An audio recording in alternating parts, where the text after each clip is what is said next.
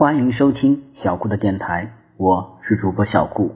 小顾相信，让孩子爱上阅读，必将是这一生给孩子最好的投资。今天，小顾要讲的是小狼小狼的第二个故事——会飞的狼。无论牧民怎么提醒告诫，陈震还是不能保证放羊不出一点差错。那些狡猾的草原狼。会按照不同的天气和地形，用谁也想不到的办法来偷走羊羔。狼虽然没有草原雕的翅膀，但草原上真正的飞贼却是狼，让人一次一次的目瞪口呆，也让你多留心眼，多长心智。白天放羊时，除了草原上的风声和羊的叫声，陈正耳朵。听不到一点人声，没有人来同他说话。通常只有在看清周围没有狼的情况下，他才可以掏出随身带的书本，匆匆看上几页。更多的时候，他只能在苦思和幻想中打发时光。一九六七年冬天，陈震从北京来到鄂伦草原插队，当时。知青的蒙古包还没有发下来，他就被安排在牧民毕利格老人家里分配当了羊官。一年后，知青支起了自己的蒙古包，陈震和同班同学杨克共同放一群羊，差不多有一千七百多只，加上牛官高建中、马官张继元，这个蒙古包一共有四个北京学生。放羊对陈震来说有一个好处：独自一人待在无边无际的草原上，总能找到静静思索的时间。他的脑子里有那么多问号，就像天上的白云，一堆一堆聚拢来，叠起来，然后一片一片飘得好远，再被风吹散。他和杨克从北京带来的两大箱书，书本有如青草，肥嫩多汁。晚上在羊油灯下看书，白天放羊的时候就可以学习羊的反刍法来消化它们，细嚼慢咽。此刻他想起了刚才那条叼走羊羔的母狼，他的那一窝小狼崽藏在哪一片山坡的哪一个狼洞呢？狼妈妈为了抓活物喂养小狼崽，敢于在羊冠眼皮底下冒险。狼妈妈很勇敢，狼妈妈也很狡猾，懂得埋伏，有耐心。一旦时机到了，就会像旋风一样神速出击。来到鄂伦草原两年多，陈震听牧民讲了许多狼故事，都是自己以前在北京闻所未闻的。比如，狼抓黄羊有绝招，在白天，一条狼盯上一条黄羊，先不动它。到了天黑，黄羊会找一个背风草厚的地方卧下睡觉。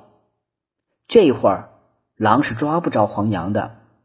黄羊的身子睡了，可是它的鼻子、耳朵不睡，稍有动静，黄羊蹦起来就跑，狼也追不上。一晚上，狼就是不动手，趴在不远的地方死等，等一夜，等到天白了。黄羊憋了一夜的尿，尿泡憋胀了，狼瞅准机会就冲上去猛追。黄羊跑起来撒不出尿，跑不了多远，尿泡就颠破了，后腿抽筋，再也跑不动了。黄羊跑得再快，也有跑不快的时候。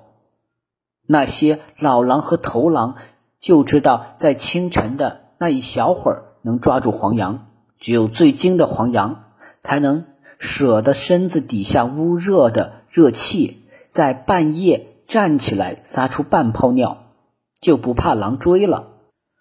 俄伦的猎人常常起大早去抢被狼抓着的黄羊，抛开羊肚子，里面尽是尿。再比如今年早春，擅长天气战的草原狼。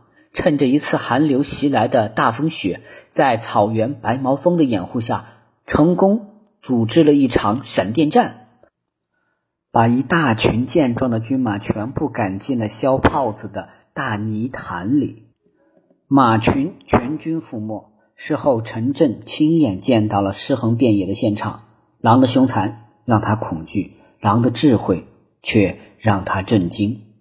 狼群互相配合、默契的大智大勇，几乎一下子改变了他脑子里原先对大灰狼的认识。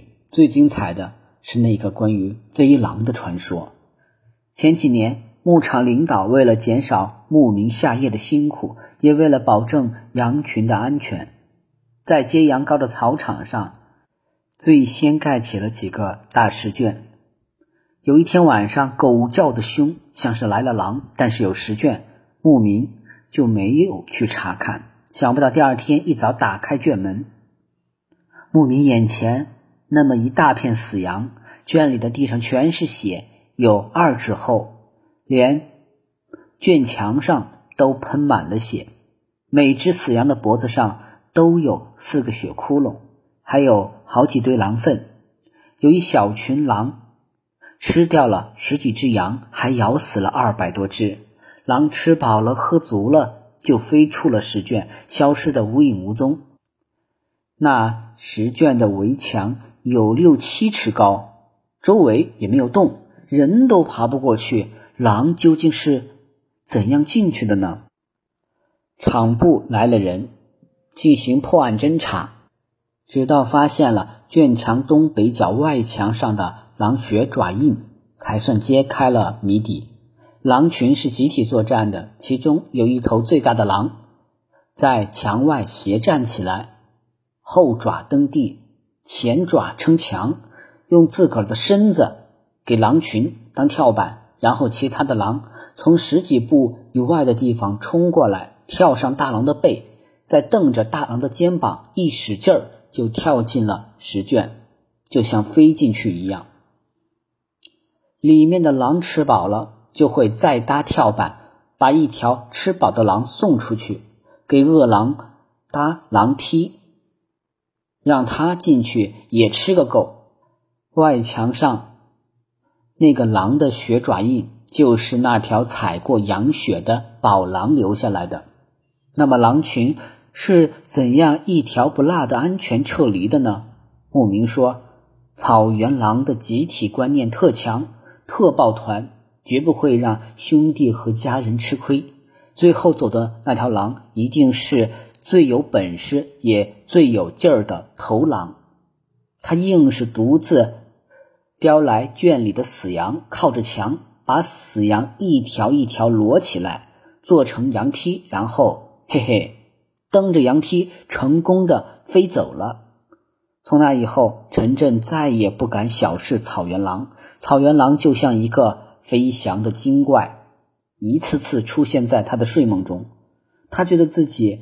对狼像是着了迷，产生出许多好奇和疑问。